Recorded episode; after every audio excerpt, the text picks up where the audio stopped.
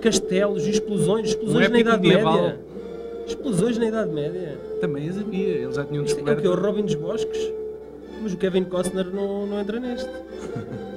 Na versão Tuga, Amor e Sangue. Na versão do País Irmão, Conquista Sangrenta. Com quem? Ah. É o que é sangrenta? Conquista Sangrenta. Conquista É o Sangrenta. Aconteceu no Brasil. Ok, meus amigos, eh, foi Flesh o trailer and- de Flesh and Blood. Em português chama-se Amor e Sangue. Bem, o trailer, o trailer nunca mais acaba de- com a música. Bem, já acabou. Olá, amiguinhos, estamos de volta. Hoje. Olá, Paulo Fajardo. Olá, Daniel Louro. Olá, Ricardo hoje- Machado. Hoje não estamos Oi, tudo bem? Está cá o, o Ricardo Machado connosco. Está, está. Mas não está presencialmente. Está connosco eh, devido à maravilha da, da nova tecnologia Sim. via Skype. Que nos une, não é? Estejamos em que ponto do mundo estejamos, conseguimos nos unir como Além irmãos à volta da fogueira. Além Pacífico, mas neste caso o, o Ricardo está, está mais próximo da capital. Eh, Ricardo, diz lá, de onde é que tu estás a falar connosco? Eu estou aqui, eu vivo no Pau Gordo, estou mesmo a falar- a falar-vos do Pau Gordo, ah, que é aqui uma localidade ao pé do Estoril. E Pau Gordo, o único sítio de Portugal onde não é preciso Viagra. A Valente. Há, há- há aquelas eh, cidades que, têm, que são a capital disto, daquilo e de, e de- de outras coisas. Neste caso, o. Pau Gordo pode ser capital do, do não Viagra, não é? Produtos naturais. Ah, tu tu ah, já conhecias, conhecias o VHS, provavelmente, não é? Eras, Sim. eras nosso, eras nosso ouvinte.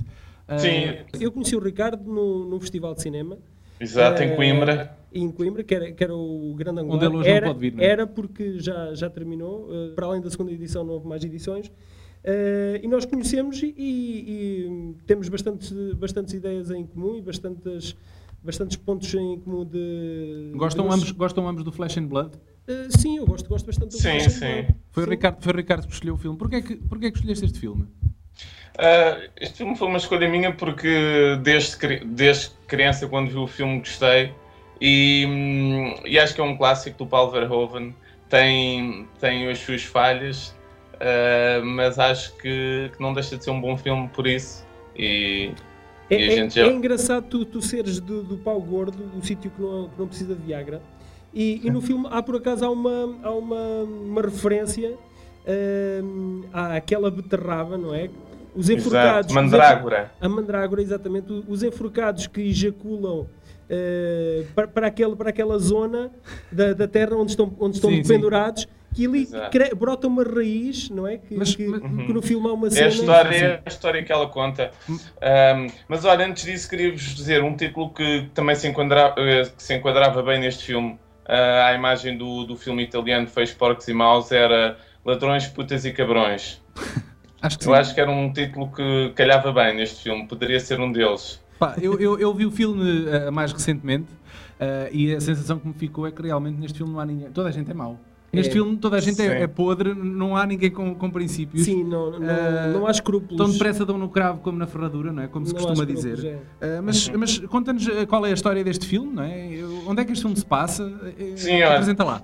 Esta história, uh, para já este filme estreou no, no quente mês de agosto de 1985. Tinha eu dois anos e provavelmente vocês também, dois ou Não, três por- anos. Eu também tinha, também tinha dois anos. Eu por acaso, por acaso já tinha 5, sou o mais velho aqui da prova. Um pouco mais, ok. E, e esta história, é realizada pelo, pelo holandês Paul Verhoeven, um, foi escrita por Gerard Soutman, isto vi nos créditos, claro. Passa-se na, na Europa medieval no ano de 1501, portanto, século XVI. Uh, e penso que foi o Na primeiro altura, filme. na altura da peste negra, basicamente. Sim, uh, ela está um bocado falseada, porque acho que foi antes ou depois, uh, mas Não, como houve, isto é houve, houve vários períodos de, de peste negra, vários surtos de peste negra. Hum. Eh, uns foram mais mortíferos que outros, mas houve vários surtos em diferentes fases também na, na Europa. E enquanto estás a explicar, nós deste lado já estamos aqui a ver uma cena onde, onde se demonstra, onde há um jovem que demonstra uma, uma- uma nova tecnologia para a, ida- para a idade medieval, que consiste em desenrolar um barril. Ah, Está Com- recordado, Ricardo, da Com a cena? pólvora. Com a pólvora para, para abrirem muralhas, não é? Sim, e mais- os mais velhos estão um bocadinho reticentes em relação a esta nova técnica do, do puto que foi para longe estudar estas novas técnicas Exato. e regressa e quer revolucionar lá a forma de combate. Mas eles, É, eu acho que o ídolo dele devia ser mesmo um Leonardo da Vinci ou uma coisa assim. Depois pode-se ver isso mais, mais à frente no filme com aquela grua de madeira que ele faz, aquela espécie de grua. Uhum. Sim, catapulta, uma espécie de catapulta. Bom, mas o, Exato. filme, o filme essencialmente acompanha um gangue de ladrões uh, liderado pelo, Merce- Mercenários, vá, Mercenários, mercenário. Ladrões barra uh, liderado pelo Rutger Hauer, uh, Sim. ainda, ainda uh, não tão conhecido, penso eu. Mas ele, ficou, ele, ele não só com este filme, eh, mas com outros filmes, ele ficou um bocadinho conotado. Filmes de capa e espada, que ele, ele, durante uma fase da carreira dele só fez filmes em que ele empunhava espadas. Eu, não sei- eu nem sei como é que ele não entrou num dos duel, duelos imortais. Porque ele. ele É verdade. Ele, ele, era, ele é holandês, o Paul Verhoeven também é holandês. Exato. Uh, Eu talvez acho- a afinidade. eu penso- sim. Eu penso que este foi o primeiro filme falado em língua inglesa que o Paul Verhoeven sim, realizou. sim, sim, é provável. Uh, e também, uh, também, não sei se, não, agora corrijam, corrijam, mas eu penso que também é o primeiro filme em inglês do Rutger Hauer, ou não? É provável, é provável que sim. O Possível. Rutger, Uh, Hauer. Mas eles os dois não estavam bem, não é? Não, mas Uh, eles- a dizer, eles, houve bastantes divergências, uh, para não dizer andarem a discutir, a forte e É, feio. consta que, que nas filmagens houve ali umas certas picardias e mesmo os atores entre eles Aham. acho que faziam tudo eh, para ficarem com o primeiro plano. Ah, Não, não, não era, umas não era para ficarem com o primeiro plano. Eu acho que era com a Jennifer Jason Leigh. Eles estavam a ver a disputar quem é que, quem é, qual deles é que comeria primeiro a Jennifer Jason Leigh. Porque na altura ela, ela, os filmes em que aparecia era para se despir e. e Que é fazer- rapariguinha, e- não é? Exatamente, e fazer cenas de mais, mais ousadas. Esta, esta- assim. para quem nunca viu o filme, esta rapariguinha é uma princesa Uhum. Exato. que está para ser en- entregue nos braços do nobre príncipe quando é roubada por este gangue ah, liderado pelo Rutger Hauer, agora não me lembro o nome do personagem. Sim, que ela primeiro Ah, estranha, Martin, mas. Mas depois entranha, Entranha, Aqui não é? ela, ela sofre do chamado síndrome de Estocolmo, não é? Exatamente. Ela às páginas tantas começa a deixar-se levar pelas sevícias ah, e pela carnificina que aquele grupo que a transporta faz, não é? Exato. Ela, hum, convém dizer que a Jennifer Jason Leigh, neste, neste filme, ela faz o papel de uma rapariga com 15 anos. Mas ela tinha 23 anos quando fez o Convém, filme. convém, não é? Vou, vou dar um outro caso assim muito, muito escarrapachado também, que é o Amo Teresa. O- Queriam convencer-nos Ah. que o Diogo Morgado também tinha 15 anos naquele, no telefilme. Exato, Exato. é verdade. Temos a apresentação do- dos personagens nos primeiros 15 minutos de filme. Hum. Um, e o retrato que nos dão é que se fazia tudo por dinheiro. Aliciavam-se os soldados com dinheiro, uh, ainda mais estes que, que são um bando de mercenários. Sim, sim, mas é o que acontece um bocadinho hoje também em dia, não é? O- sim, Nós trabalhamos por em- dinheiro. exatamente. Mas em contexto daquilo que estavas a dizer, o Verhoeven ah, achou que o cinema romantizava demasiado a Idade Média. Ah, e este retrato cru e realista foi a reação dele a isso mesmo. É. Ninguém presta, né? todos os personagens são mais ou menos desprezíveis.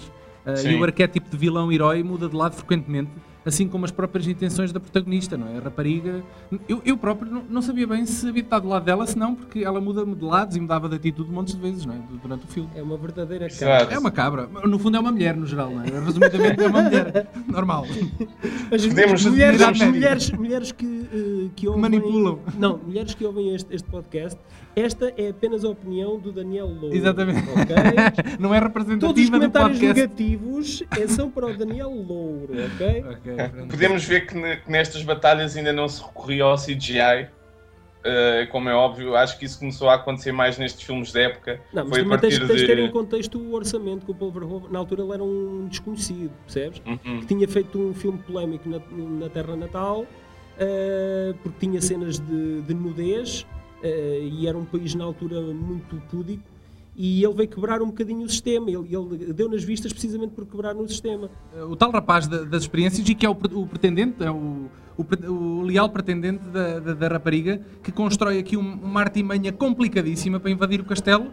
Tudo isto feito à unha, com os métodos tradicionais de cinema, né? construíram aqui uma engenhoca.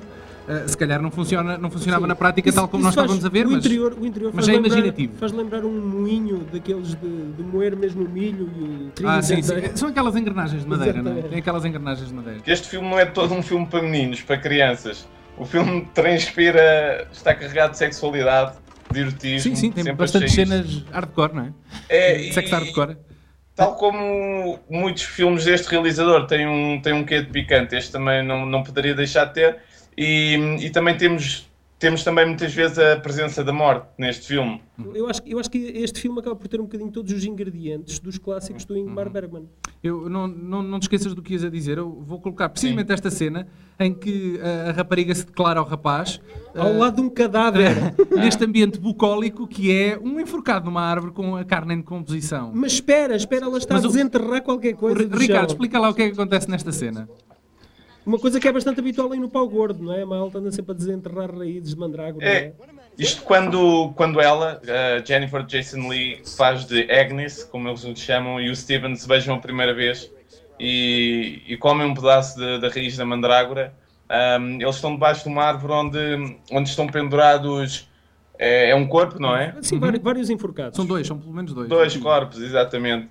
E é, é talvez uma premonição de, de que vai haver merda, ou que vão ter de passar as passinhas do Algarve para não, conseguirem foi, ficar foi mesmo juntos. semen, não foi merda, foi semen. Houve semen, ejaculação do cadáver. Depois também há essa coisa Não, que dizem é que os- premonição, as pessoas atenção, quando- deles estarem a beijar com os cadáveres lá em cima, sobre eles, não é? Não é essa coisa que dizem que as pessoas quando morrem também se borram todas. Há uma teoria qualquer que diz isso. Não, é, é só se lhes passares por cima com um carro. Aquilo espreme, não é? E sai, e sai tudo. Se É calhar tipo é isso. ketchup, tipo um gosto de ketchup.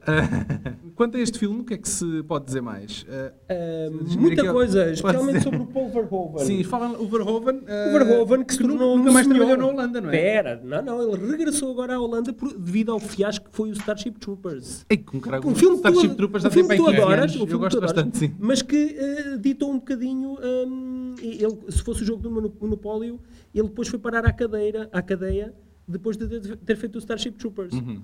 Eh, porque o filme, o filme eh, a nível de bilheteira foi um fiasco. Hum, apesar de, de já ter dado origem Mas mais ele ainda fez o. Homem Invisível e acho que ainda fez Não, o mais Homem algumas Invisível, sim, mas não. Homem Transparente, não- peço mas, desculpa. mas já não foi o mesmo sucesso, já não foi o mesmo budget a que ele estava habituado, porque eh, nós Foi um temos. filme caro, nós temos, nomeado para efeitos visuais. nós sabia? temos que eh, avaliar aqui a, a carreira do Verhoeven como um crescendo.